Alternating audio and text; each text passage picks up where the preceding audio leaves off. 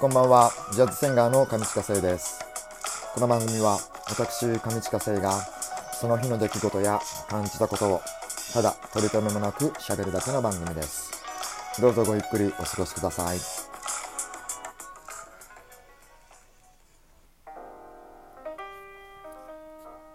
さあ、えー10月22日の木曜日、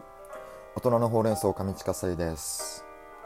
なんか今日は金曜日のような感じがしているんですが、まだ木曜日なんですね。なんかいつもと変わらない日々を過ごしているつもりですが、日に、えーその日その日でこう感じ方が違うのは、なんでかなと、え考えてしまうのは、秋だからでしょうか。ねえ。まあ秋っていうのは、こう夏の暑さから解放されて、えー寒くなる冬の手前の、えー時期なんですけれども要はこうポッポしている、えーお湯からですねこう冷たい氷に向かうちょうど中間のこう真水の状態っていうんですかね。だからちょっとあのある意味冷静な考え方とかもできる時期なのかもしれないですね。でまあ月で例えるとこう満月が、えー夏で、えー新月が冬というような例えをできると思うんですがそうするとこうあの上限の月が春になって、えー下限の月が秋っていうまあ上限はこれからこうあの満月に近づくのでこうなんかワクワクとか、えーそんな感じがするんですが下限の場合だともう満ちてるものがこうしぼんでいくその中間なので結構冷静な、えー雰囲気があると思うんですよ。その冷静っていうのはこう脳みそにこう余裕ができるっていう感じと考えるとですね要は脳みそに余裕ができるとこう五感を感じる、えー五感を感じやすくなるっていうふうにも、えー思えるんですね。なので、あのー五感を感じやすくなる、えー例えば文化の、えー日あの芸術の秋とか、えまたは体育の日、えー運動の秋とか、えー要は五感をこう感じやすくなるのでそういった五感を楽しむ、えーことをみんなしたくなるっていうようなそんな気がするんでなのでこう秋になるといろんなね、えー芸術とか、えー読書だったりとかことをする人が多くなるのかなとか、えー思ってるんですがそんな僕はですね今もっぱら、えー、 EZkeys っていう、えー前のラジオでも言ったことがあると思うんですがピアノのあのミディソフトをですね買ったんですよ。買ったんですよ。でなんか昨日のラジオであのちょっと僕も喫茶店で作業なんかしてるみたいなちょっとかっこつけた言い方 してたんですがもうね一生懸命ねこのパソコン開いて EG キーズの使い方をこうあのもう奮闘しているんですね。もうねあの作業してるなんてそんなあのかっこいいもんじゃないです。よ もう使い方が分かんなくてどうしようと悩んでる。頭抱えながら やってる。僕の秋でございます。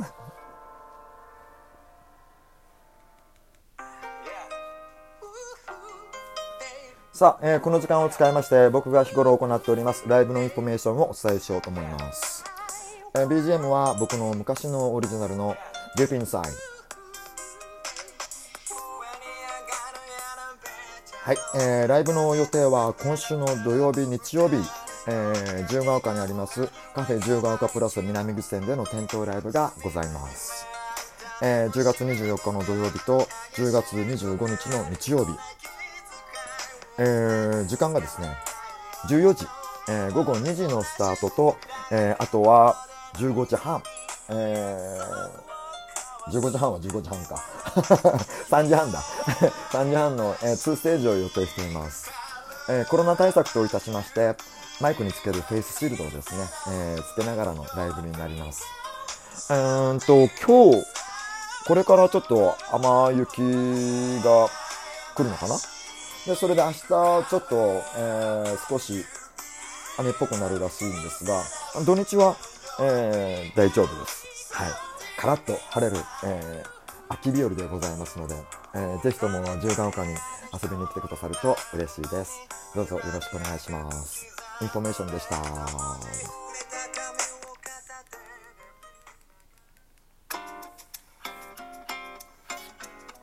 さあ、えー、10月22日の木曜日、大人のほうれん草後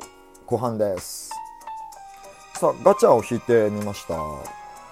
えー、今日のお題はですね、あなたの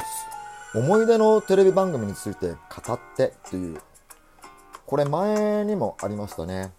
前、やっぱり猫が好きのことを、えー、簡単に、えー、お話ししたんですが、えー、それの続きっていう感じにしようかなと思いますもうねやっぱり猫が好きを語らせたらもうね時間足らないんですよでこの間前の時間の時でもですね全然足りなかったはずなんですね。で前は簡単な説明をしたと思うんですが番組の。番組の簡単な説明をしたと思うんですが、えー、今日はどうしようかな。どこが好きかっていうところの、えー、もうたくさんある中の一つをえー、お話ししようかなと思うんですがまあいっぱいあるんですけどまずですねあの当時、え、80年代その90年代とかあの辺りのですねトレンディードラマとかの設定などをですねパロってるっていうところがあるんですね。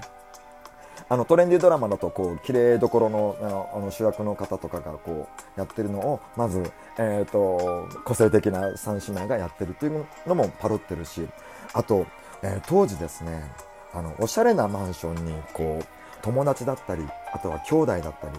えー、2人でこう住むっていうような、えー、そんな設定がトレンディードラマでよくあったんですよ。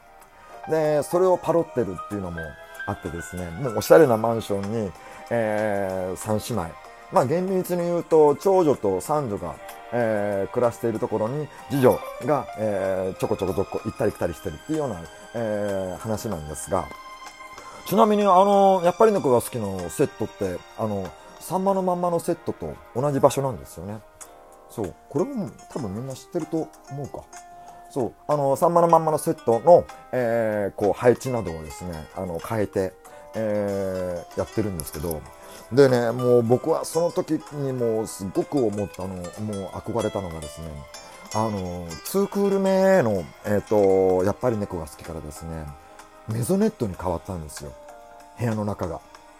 メゾネットっていうとあのマンションなんだけども2階があってで階段で行き来行き来するっていう、えー、そういったスタイルの、えー、マンションなんですが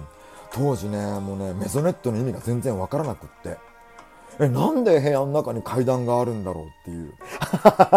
なんでマンションの中なのにマンションの中なのにこう階段があるんだろうっていう。まだね僕はね当時はねあのこう天井とか上の部分をスペースを使うのはロフトぐらいしか知らなかったんですよ。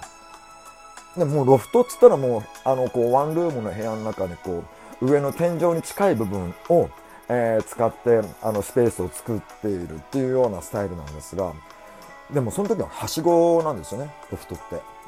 でもやっぱり猫が好きのこうマンションの設定は階段だからえなんで階段なんだろうっていうのでで実際にその僕の知り合いでもそのメゾネットに住んでいるところに人がいてですねそこに遊びに行った時にえー、こういう風になってるんだっていうのがあってもうねすっごい感動したことを覚えてるんです。もうねある意味憧れですねあのメゾネットが。そうそのメゾネットその憧れのメゾネットをまたこうなんすかドラマの設定場所にしているっていうのがまたね僕が好きだったりとか。そうそんなところでこうなんか友達とねあのパジャマトークとかしてみたいなみたいなそんなことも考えてました。今日はこの辺で失礼します。おやすみなさい。